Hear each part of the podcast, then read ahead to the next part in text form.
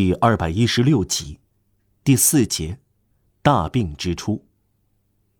第二天，在惯常的时间里，玛丽·约斯从衣柜里拿出新外套、新长裤、新帽子和新靴子。他穿上这全副甲胄，戴上手套，这惊人的奢侈品，前往卢森堡公园。一路上，他遇到库菲拉克，佯装没有看见他。库菲拉克回家后对朋友们说：“我刚碰上玛丽·约斯的新帽子、新外套和包在里面的玛丽·约斯，他大概去赶考，神态呆头呆脑。”来到卢森堡公园，玛丽·约斯绕水池一圈，注视天鹅。然后待在一座塑像前长久瞻仰，塑像的头因霉斑全变黑了，而且缺掉一根胯骨。水池旁边有一个四十来岁、大腹便便的游产者，手里牵着一个五岁的小男孩，对他说：“要避免极端，我的孩子，要对专制主义和无政府主义保持等距离。”玛丽·约斯听到这个游产者讲话。然后他再一次绕池子一圈，最后他朝他的小径走去，慢吞吞的，似乎不情愿的走过去，仿佛他是被迫的，又有人阻拦他。他丝毫没有意识到这一切，以为像天天所做的那样。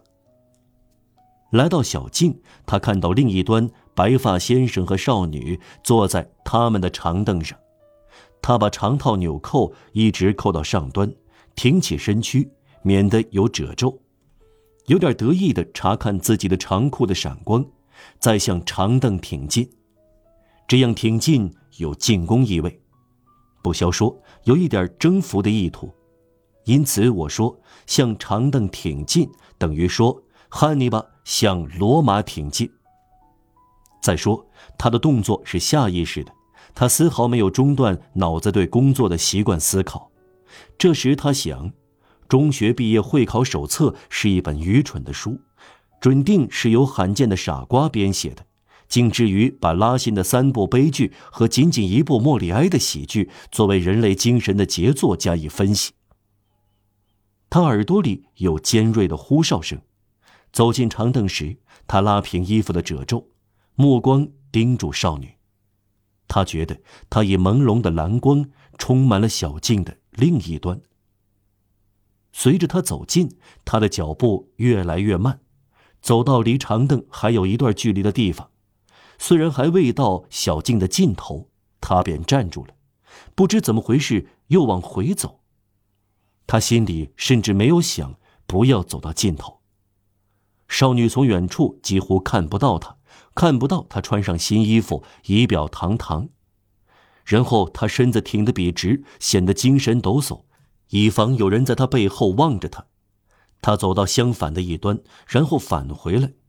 这一次他更接近一点长凳，他甚至到达离开三棵树的地方，但他不知道怎么回事，感觉不可能走得更远了，迟疑不决。他以为看到少女的面孔俯向他。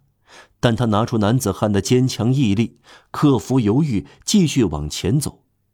几秒钟以后，他从堂凳前面经过，笔直、坚定，脸红到耳根，不敢向左或向右望一眼，像一个政治家，手插在衣服里。正当他走过时，是在广场的炮口下，他感到一阵可怕的心跳。他。像昨天一样，穿着锦缎连衣裙，穿着褶呢帽子。他听到难以形容的嗓音，那该是他的嗓音。他平静地说着话，她非常漂亮。玛丽·约瑟感觉到了，虽然他想竭力不看他，他想，如果他知道我是论述马克思·奥布尔贡德拉隆达这篇文章的真正作者，他会禁不住尊敬我和看重我。弗朗索亚·德纳夫沙托先生将这篇文章据为己有，放在吉尔布拉斯的卷首。他走过了长凳，一直走到不远的小径尽头，然后返回来，再经过漂亮的姑娘面前。这一次，他脸色变得苍白，而且他有非常不快的感觉。他离开了长凳和少女，背对着他，他想象出。他在望他，这使他踉踉跄跄。他不想再接近长凳，走到小径的一半便止住了。他一反常态坐了下来，把目光投向旁边。他的脑子最朦胧的深处想到：无论如何，一个他欣赏白帽子，另一个他欣赏黑裙子，而他们对他闪光的长裤和新外套也绝不会毫无感觉。一刻钟之后，他站了起来。仿佛重新走向那张被光环笼罩的长凳，但他伫立着一动不动。十五个月来，他第一次寻思，天天同他的女儿坐在那里的先生，无疑也注意到他，可能匪夷所思的感到了他的持之以恒。他也第一次感到，用“白发先生”这个绰号去称呼这个不相识的人，即使在思想深处也是不礼貌的。他这样耷拉着头待了好几分钟，用手里的拐杖在沙土上乱画，然后他突然朝着与长凳白发先生和他的女儿相反的方向转过身去，回到家里。这一天，他忘了去吃晚饭，晚上八点钟他才发觉，要走到圣亚克街太晚了。怪事，他说，于是他吃了一块面包。他仔细刷过外套，然后折好，这才睡觉。